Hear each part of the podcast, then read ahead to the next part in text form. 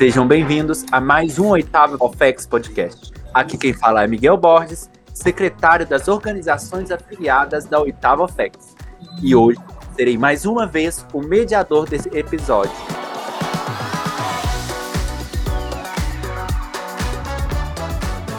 Estamos aqui com o ilustre Omar Rogério, foi um grande mestre nacional e também membro fundador do capítulo de Pirapora. Boa tarde a todos os ouvintes do, da oitava oficialaria. É um prazer mais uma vez falar com vocês. Obrigado, Miguel, Leonardo, o Túlio e toda a equipe né, da oitava oficialaria pelo convite, todos os amigos que a gente tem nessa oficialaria e nessa região tão importante do estado de Minas Gerais.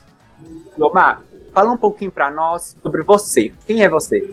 Eu iniciei na Morda de Bolei, Miguel, em 19 de novembro de 1988 no capítulo Pirapora, como você disse, é meu único capítulo em filiação até hoje. Eu tenho 32 anos de filiação no capítulo Pirapora. Eu sou membro honorário com muito orgulho do capítulo Guido Malieri, é o meu capítulo do coração também, junto, junto com o Pirapora, o Guido Malieri. Eu estou sempre junto deles também, de todas as atividades do capítulo Guido Malieri, assim como do capítulo Pirapora. Então, são esses dois capítulos que compõem minha vida de Molei. Quando eu morei em Belo Horizonte, quando eu fui mestre conselheiro estadual do estado de Minas Gerais, em 1995, 1997, foi dois anos porque não houve congresso estadual. Eu frequentava o meu capítulo mãe, naquele momento, minha casa era o capítulo Guido Malieri. Mas o capítulo Pirapora nunca saiu da minha vida. Eu estou lá de novo, depois que deixei de ser grande mestre nacional em agosto.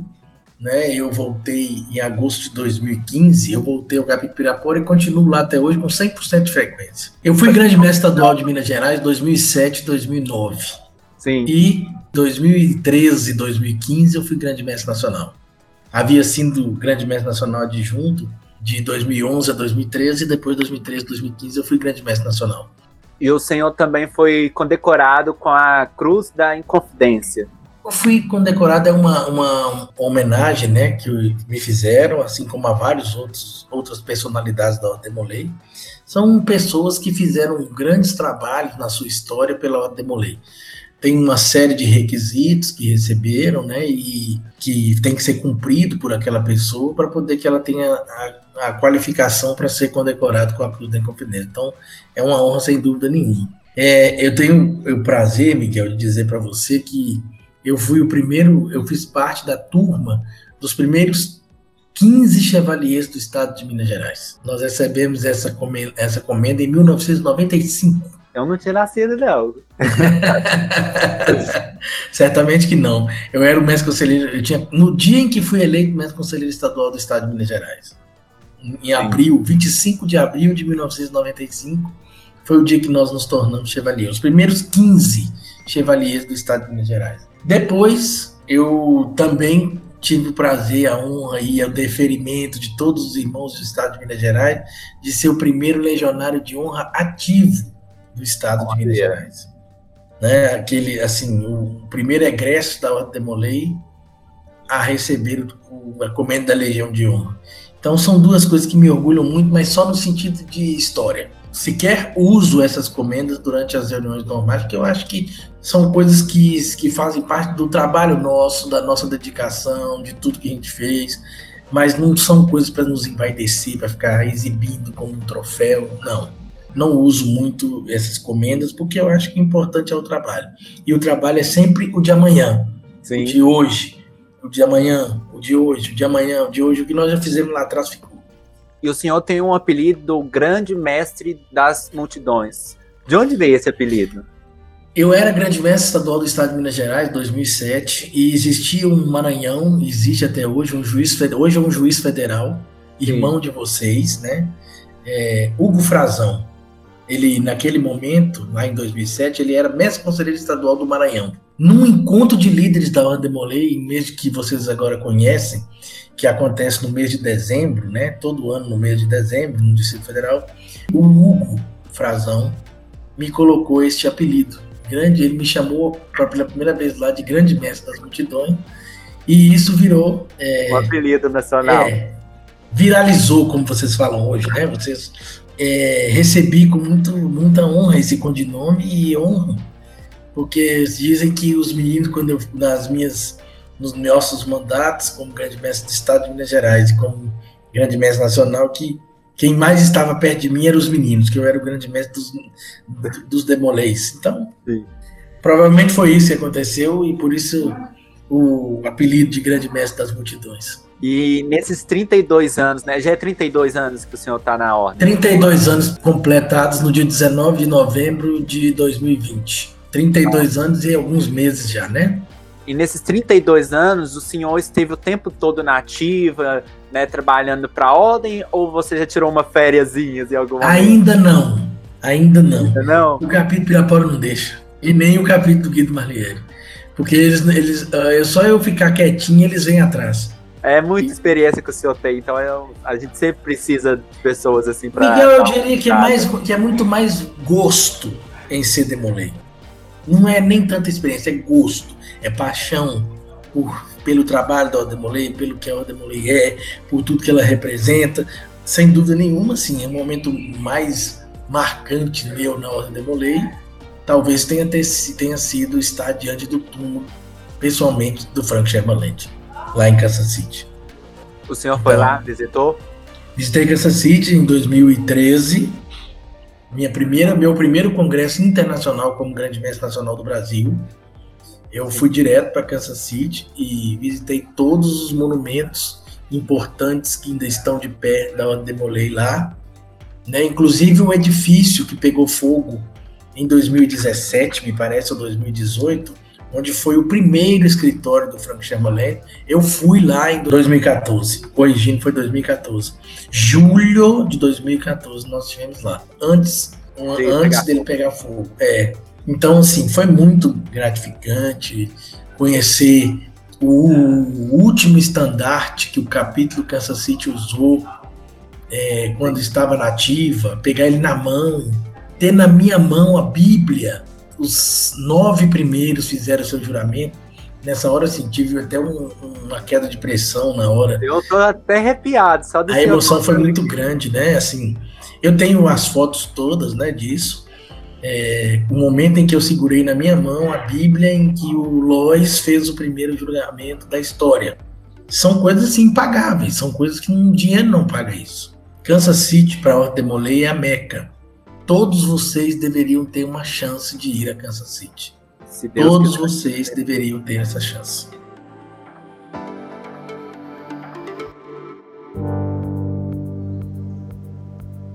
Como que foi o processo da separação né, desses dois antigos supremos aqui no Brasil para o senhor? Vou, vamos falar sobre isso. É legal, mas assim, é uma coisa que mexe é, com ego, com brio, com emoção de muita gente.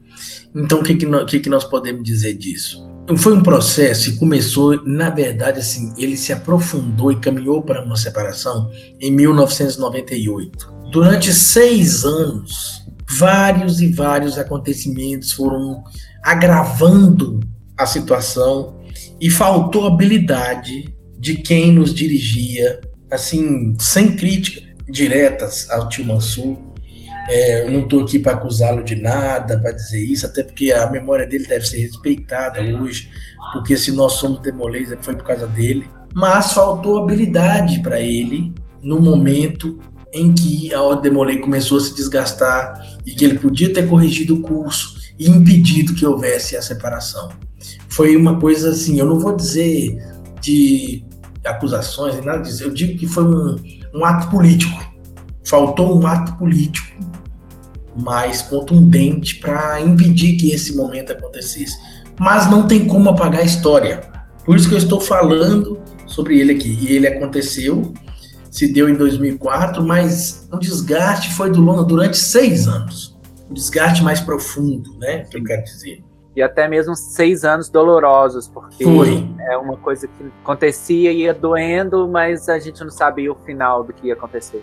As pessoas apostavam que mais dia, menos dia, isso cessaria. Sim. Porque já tinham havido movimentos antes que, lev que levaram a entender assim, que levaram as pessoas a acreditar que não teria problema. Mas aí o que houve? Nesse episódio, devido aos diversos desgastes, chegou o apoio de onde não se imaginava. E ao chegar esse apoio de onde não se imaginava, se deu a cisão e nós ficamos aí 16 anos praticamente, se não 15 anos e meio, separados. Uma parte ficou com o Supremo Conselho, o antigo, o do Rio de Janeiro, inclusive o capítulo União de Divinópolis, né, que é o seu, Sim. ficou com o Supremo Conselho da Ordem para o Brasil, e uma outra parte foi para a fundação do novo Supremo Conselho, que se, se tornou o Supremo Conselho da Ordem de para a República Federativa do Brasil. É, vão haver muitas versões. Vai vir uma pessoa que você vai entrevistar depois, que vai te dar uma versão completamente de, de outra maneira de enxergar o prisma da coisa. Vai dizer que alguém foi mais vaidoso, que alguém fez. Mas, enfim, é, o que precisa nisso tudo é que fique o aprendizado Ninguém deve se perpetuar no poder de maneira nenhuma, por nada. Eu acho que de todas as medidas que o RFB tomou quando nós fundamos lá, a mais correta foi não permitir reeleição de ninguém. Essa eu acho que foi a medida mais acertada que nós tivemos. Sim. Modéstia à parte, porque isso pôs um fim em dinastias. Bem ou mal, Bom ou ruim, o grande mestre sabe que ele tem dia de chegar e ele tem dia de sair.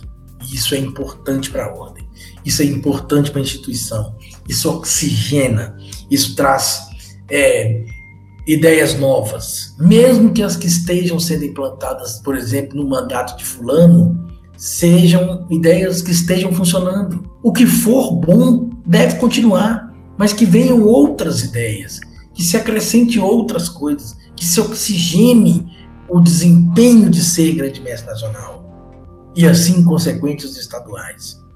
Por isso eu acho que esta medida de não permissão da reeleição direta entre o grande mestre estadual e o grande mestre nacional, eu acho que foi a nosso maior acerto. E agora a gente veio com, com um marco histórico, que foi a unificação. O que, que é essa unificação para o senhor que viveu tanto a, essa ruptura quanto agora essa unificação? Eu espero que a unificação, porque assim ela está muito ainda prejudicada por causa da pandemia, né, que nós estamos vivendo no mundo inteiro.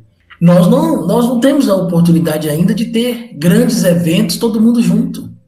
Não tivemos a oportunidade. Porque a unificação foi assinada em, em dezembro, quando foi em fevereiro a pandemia fechou tudo. Sim. E os capítulos estavam de férias. Nesse período de, de fim de dezembro até meio de fevereiro, os capítulos estavam de férias. Tanto que muitos capítulos fizeram uma, duas reuniões em 2020, três no máximo, e paralisaram suas atividades e estão de paralisadas até hoje. Né? Então, assim, nós ainda não vivemos esse momento reunificado presencialmente. Nós vivemos como nós estamos fazendo aqui hoje, virtual, né? Mas presencial, com aquele contato, com todo mundo no mesmo congresso, todo mundo no mesmo encontro, a oportunidade de eleger um único mestre conselheiro nacional presencialmente, a oportunidade de eleger um único grande mestre nacional e vê-lo tomar posse com todo mundo presente, os dois supremos, os dois antigos supremos, né? eu prefiro falar assim, os dois antigos supremos que deram origem ao Supremo Conselho de Molém Brasil, enfim, nós ainda não vivemos presencialmente esse momento. Eu espero que a gente viva brevemente. E eu espero que todos estejam de coração aberto. Chega dessa história de que, ah, lá era assim ou cá era assado. Agora é para se construir um novo momento. Só assim virar-se-á a página da divisão e iniciará a página presencial da unificação. Aí sim teremos um momento verdadeiramente novo e todos é, devem vivê-lo mas nunca esquecendo o que nos levou a nos separar. Isso Sim. precisa estar claro na mente de todos o tempo todo. Se é que eu posso ter essa referência, mas é, por causa da pandemia, né? Estamos ainda né, no momento finalizando uma guerra fria, talvez, que existia, né? E o único encontro que nós tivemos, pelo menos em Minas Gerais, foi o Claude, que foi no comecinho de fevereiro. De 2020. Né? E, e pensando, né, o número de capítulos que nós, que nós temos, né?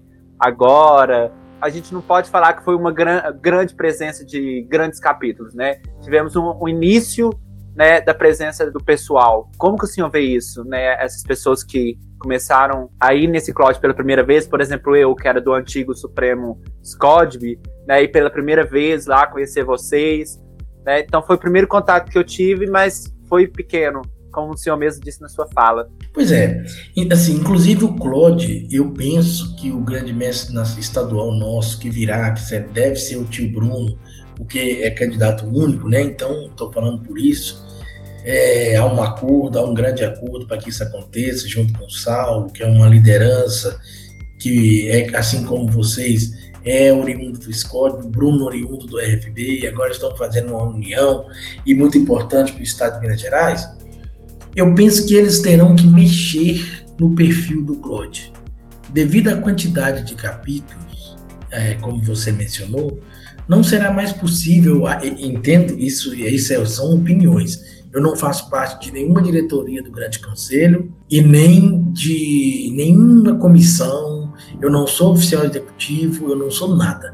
Eu sou apenas um presidente de conselho consultivo de um capítulo que está falando aqui é, para vocês a opinião. É só uma opinião, não quer dizer que é a opinião. Então entendo para ficar bem claro, para ninguém achar que eu estou querendo mudar perfil de Claude nem nada. Eu estou dizendo a minha opinião. Eu vivi o Claude como grande mestre Sim. do Estado de Minas Gerais e grande mestre nacional.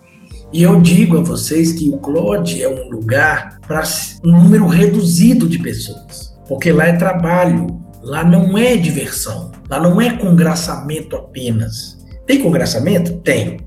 Mas qual é o principal objetivo do Claude? Preparar o, o trabalho conjunto de todas as OFECs, de todos os grandes mestres, os oficiais executivos, dos mestres conselheiros regionais, porque é uma oportunidade única e rara de, no início do, do ano do trabalho, o grande mestre estar com essas pessoas, fazer o planejamento, fazer, é, ouvir as reclamações das regiões, as colocações dos capítulos, através do mestre conselheiro regional, do oficial executivo. Então, penso eu que o Claude não vai poder mais ter aquele perfil liderado de todo mundo ao Claude. Imagine você, Miguel, nós somos 160 capítulos mais ou menos em Minas Gerais. Se todo mundo levar cinco pessoas, onde nós vamos arrumar lugar em Belo Horizonte, naquela pousada do rei, para colocar 800 pessoas? E sem contar o seguinte, a programação do Claude ela ficará totalmente prejudicada. Porque imagine, todo mundo vai ter que almoçar, todo mundo vai ter que tomar café, todo mundo vai ter que jantar. E isso se torna inviável esse volume de pessoas ao mesmo tempo. Isso faz com que as coisas vão se atrasar. E é um dia só de Claude, praticamente. Um dia e meio, porque tem a noite de sexta-feira, que é muito mais resenha do que qualquer outra coisa. É. Não é? Então, sim, é preciso entender que o, o lugar dessa, entre aspas, tá? dessa farra de congraçamento, de, de, de nós nos entre, estreitarmos os laços, é o Congresso Estadual. É no mês de junho, né, durante o Congresso Estadual do Estado de Minas Gerais. Que esse sim é lugar de ter mil pessoas, de ter mil e quinhentas, duas mil pessoas. Porque aí é, é congraçamento. Tem as atividades para as pessoas que têm cargo, mas o grande objetivo é estreitar laços, é conviver, é estar presente o Claude tem uma dinâmica diferente. Precisa de que os mestres conselheiros de capítulo, os presidentes de conselho, os mestres conselheiros regionais e os, os oficiais executivos estejam junto do grande conselho naquele momento, porque é o momento único deles. É o momento do gabinete estadual fazer seus trabalhos, é o momento do grande mestre estadual falar a, a, essas pessoas que vão coordenar os trabalhos dos capítulos no, no semestre, nos dois semestres, né? Então, é um momento de trabalho, é um momento de planejamento. Isso. E se abarrotar de gente, vai prejudicar é, esse trabalho. O grande mestre vai ter que mudar o perfil do Claude, porque vai ser um, vamos ter dois congressos estaduais por ano. Né? Tem estados aí, por exemplo, que não tem, que não consegue colocar 200 pessoas no congresso estadual porque é pequeno. Imagine que Minas Gerais vai ter um Claude com 800 pessoas e um congresso estadual cinco meses depois, com 1.300 pessoas, 1.400, quer dizer, fica inviável para o Grande Conselho fazer esse trabalho minucioso se o Claude não for limitado. penso que o Grande Conselho vai ter que repensar por causa da quantidade de capítulo, quantidade também de pessoas liberadas para participar do CLOD. Eu particularmente, né, claro que isso aconteceu por causa da pandemia, mas particularmente eu gostei desse método novo que a gente teve esse ano do Claude, que foi online, né? A gente pôde aproveitar bastante sobre isso, justamente que o senhor está falando, que é o momento da gente estar tá lá para aprender, para saber como que a gente vai estar tá conseguindo seguir né, nas nossas formações de líder, nos nossos movimentos capitulares. O que, que o senhor achou né, desse Claude nessa, nesse formato digital? Inteligente, perspicaz, e quero elogiar de pronto o nosso grande mestre estadual, Anderson Calais, uh, o, o Bruno, nosso grande mestre adjunto, e toda a equipe do Grande Conselho que prepararam esse CLOD, juntamente com o nosso gabinete estadual. O Alexandre e o Vitor, né, Alexandre Leal e o Vitor é, Rian, que são, formam o gabinete estadual, o mestre conselheiro estadual, o mestre conselheiro estadual adjunto, e junta que juntamente com o grande conselho fizeram tudo. Então eles estão de parabéns. Eu um esforço que deve ter demandado muito deles, mas eles conseguiram e supriram, como você falou, toda a necessidade dos capítulos, assim, não presencial, mas dúvidas foram tiradas, oportunidades foram dadas. Então eu acho que dentro da realidade que nós temos hoje, do que nós podemos fazer, foi muito bom o que foi feito esse ano. Mas eu não defendo, Miguel, a troca de um pelo outro. Eu acho que o CLOD presencial é importante para o planejamento do Grande Conselho. Agora, os, as grandes palestras, as grandes falas, elas poderiam ser ao mesmo tempo que elas estariam sendo é, feitas lá presencialmente e poderiam estar sendo transmitidas para que quem não está presencialmente possa assistir virtualmente. Por exemplo, a palestra do tio Miguel vai ser às 14 horas no Clódia. Nesse momento, além dos que estão lá em Belo Horizonte presencialmente assistindo, quem entrar no canal do YouTube do Grande Conselho também assistirá. Ponto. Não vejo, não vejo impedimento e não vejo por que prejudicar quem não está presente de assistir os principais eventos.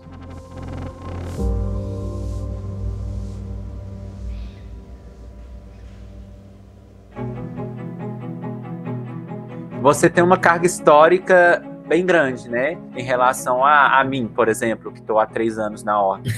Como, como, mas como é, quantos anos você tem, Miguel? Eu tenho 21. Eu iniciei bem tarde, mas graças mas a Deus consegui iniciar. Eu tenho uma teoria.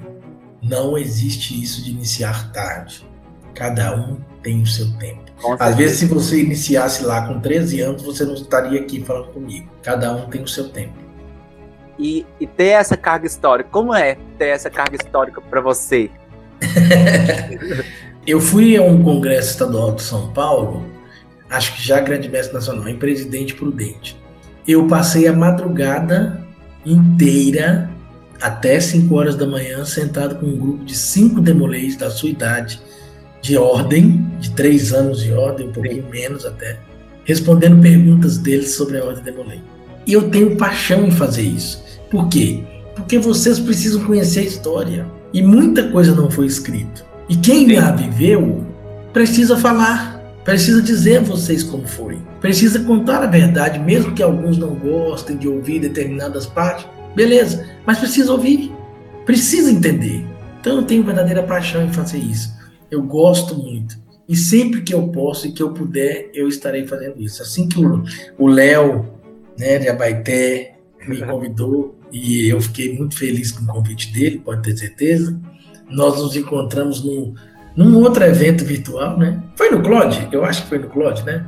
A gente falava na, no quadro da Lumine e ele falou assim: rapaz, esse, esse tio, ou esse gordinho aí fala muito, né? Então eu quero, eu quero ouvir ele um pouquinho mais. Mas na verdade é o tempo, na verdade é o tempo que nos deu essa oportunidade, porque a gente viu boa parte da história, por exemplo, se você imaginar que a Ordem chegou no Brasil em 1980, eu só não vi oito anos dela. Dos 40 anos, eu só não vi oito. Sim. Então, né, é muito tempo, né? É, é, realmente uma história presente no Senhor, a Ordem de Molay. E, e aí, eu é... faço questão de repassar com vocês.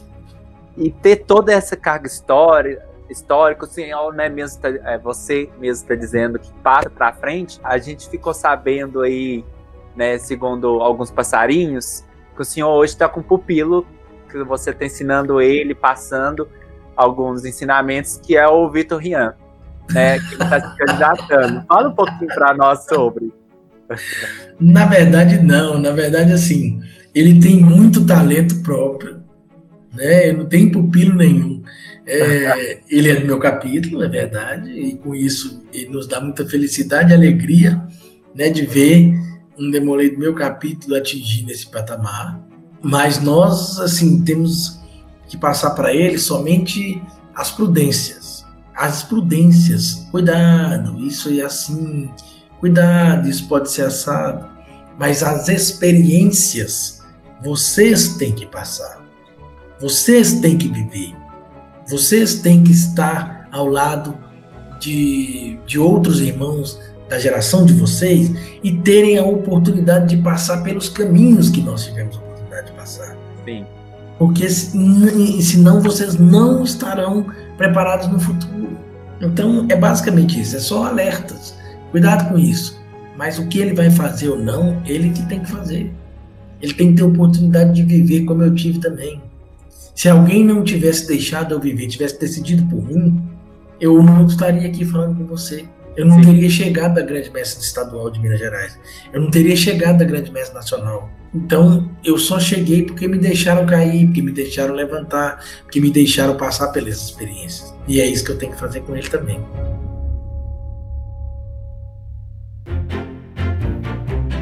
E para a gente caminhar agora para o final, é, o senhor tem várias histórias inusitadas a viagens, a, a estar presente em congressos. Tem alguma que o senhor lembre que o senhor pode contar para nós? Já, não, contei para pro Léo outro dia uma história que eu fui para Baité para participar de, um, de uma cerimônia de iniciação no capítulo da Baité.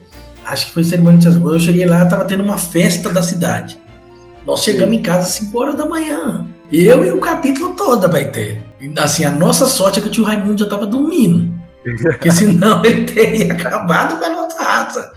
Né? Então, assim, isso é, isso é muito legal, isso é muito, né, assim, nós nos divertimos, assim, a única coisa que o tio Raimundo nos repreenderia é porque nós deixamos de dormir, mas nós ficamos, foi batendo papo, fizemos uma roda, falamos de Demolei, falamos de história, falamos dos capítulos que nós... Mas aqui é uma história que eu nunca vou esquecer. Eu, no dia 15 de novembro, era um feriado prolongado nesse dia, porque de quatro dias, porque caiu numa quinta-feira, nós fizemos o Super 15, quando eu era grande mestre nacional. O que, que era esse Super 15? Eu amanheci a quinta-feira do feriado em Caruaru, Pernambuco. Eu saí daqui de Minas, fui para Caruaru, Pernambuco. Participei da abertura do Congresso Estadual de Pernambuco à noite. Tinha um Sim. taxista me esperando, que o Cal deixou tudo prontinho para mim. Cal é o nosso ex-grande mestre nacional, Carlos Eduardo Bragas Farias.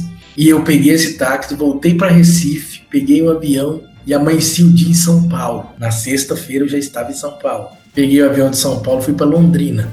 Na hora do almoço eu já estava almoçando com o Congresso Estadual do Estado do Paraná. Nossa. Olha bem, abertura Sim. em Pernambuco, São Paulo e depois Londrina. Aí participei no, na sexta e no sábado do Congresso Estadual do Paraná. Depois eu voltei para São Paulo e participei de dois capítulos no domingo. E à noite eu já estava em Belo Horizonte para estar de volta à minha cidade, Pirapora, na segunda-feira de manhã. Morto, provavelmente. E feliz da vida, igual pinto no lixo. Porque eu amo ser demolei, eu amo fazer essas maluquices, eu adoro isso.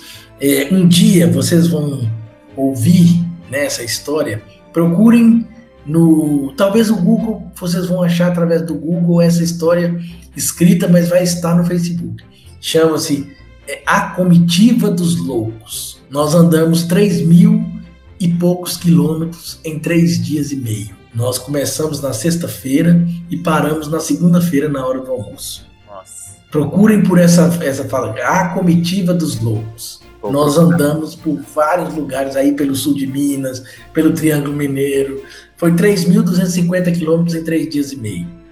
Eu, o Vitor Escoton, que era o grande era o mestre conselheiro estadual da época, eu era grande mestre estadual, o Arthur Oliveira Martins, o Vanderlei Oliveira de Biá e o grande mestre estadual da Paraíba, é hoje grande mestre nacional, Edgley Lívio Bezerra. Isso em 2007, nós fizemos 3 mil quilômetros em três dias e meio. Foi uma loucura, revezando quem dirigia o carro, quem não dirigia, dormia, e assim, uma coisa de doido. Essas coisas, assim, histórias inusitadas, chama A Comitiva dos Loucos.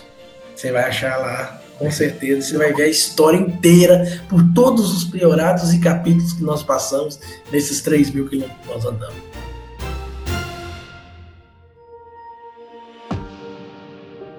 A mensagem que eu tenho a passar para a oitava oficialaria é uma só. Vivam demolei. Sejam demolês. Amem ser demolês. Sabe por quê? Passa rápido ser demoliativo. Depois, amem ser sênior demolei. Vivam ser sênior demolei. E estejam com a ordem no patamar que vocês tiverem que estar. Agora, quando se tornarem sênior demolês, sejam sênior demolês. Deixe os ativos serem ativos. E nós sejamos sênior demolês como é o nosso papel. Não interferir lá no capítulo mais como alguns gostam de dizer, no meu tempo não era assim. Não, é a coisa que eu mais abomino na ordem é isso. O que eu gosto mesmo é que todo mundo viva a ordem demolei. Quero agradecer a presença do senhor. É, essa construção que nós tivemos aqui é muito bacana, né? Para a gente estar tá sempre trazendo essa construção para outras pessoas. Nós, né, do gabinete, a gente viu a importância do senhor estar presente no podcast. Isso foi no Claude, e aí a gente já veio a ideia e a gente falou: olha, agora.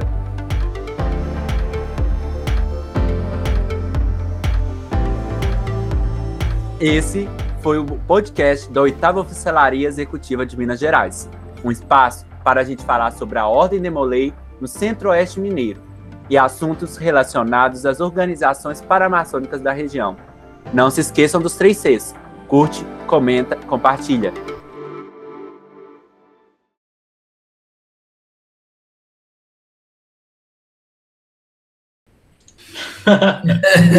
Vocês são fortes demais. Eu gosto, adorei esse negócio. Me convide mais, que eu faço questão de falar com vocês. Só agradecer mesmo pela disponibilidade, por você ter aceitado o convite logo de cara, que a gente ficou meio surpreso, né? Mas é isso. Eu aí. amo fazer isso que nós estamos fazendo aqui. Depois que esse podcast sair, eles vão pedir uma segunda versão, esse negócio vai, vai durar mais. Tem outras histórias para a gente falar. Tá mas aí você fala assim, que nós vamos guardar para o Congresso Regional da Oitava. Ah, fechou. Olha aí, ó. Sempre as ordens de vocês, viu? Muito obrigado. Obrigado demais.